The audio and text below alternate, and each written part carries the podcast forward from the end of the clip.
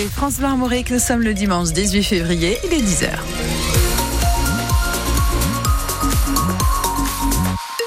Le journal Céline Guettaz, opération séduction pour le CHU de Rennes qui cherche des candidats à recruter. Le milieu hospitalier a du mal à trouver du personnel. Il a besoin en permanence de recruter du monde pour euh, séduire les candidats potentiels. Un grand job dating avait lieu hier dans les locaux de Pontchaillou et les candidats étaient nombreux à se présenter, Valentin Plat. Dans ce grand bâtiment initialement prévu pour les formations, on déambule entre les stands, gériatrie, urgence ou encore l'imagerie médicale.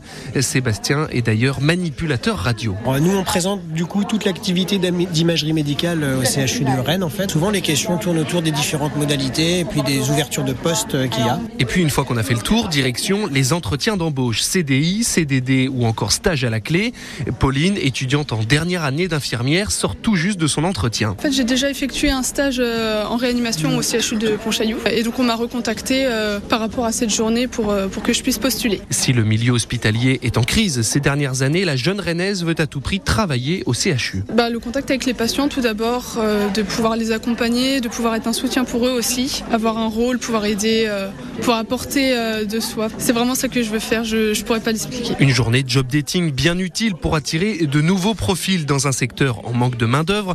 C'est en tout cas ce que nous explique explique à demi-mot les cadres de santé présents sur place. On étudie chaque CV, chaque lettre de motivation, mais on a vraiment besoin de ressentir les valeurs soignantes euh, des professionnels. Avec ce succès, la direction compte bien renouveler à l'avenir cette expérience. Le trafic SNCF encore perturbé aujourd'hui. Le mouvement entamé jeudi est très suivi avec trois contrôleurs sur quatre en grève pour euh, des questions de revalorisation salariale. Aujourd'hui, la SNCF euh, prévoit deux TGV sur cinq en circulation dans l'Ouest. Les trains Ouigo et les TER en Bretagne circulent normalement. Le retour à la normale sur tout le réseau est prévu demain matin.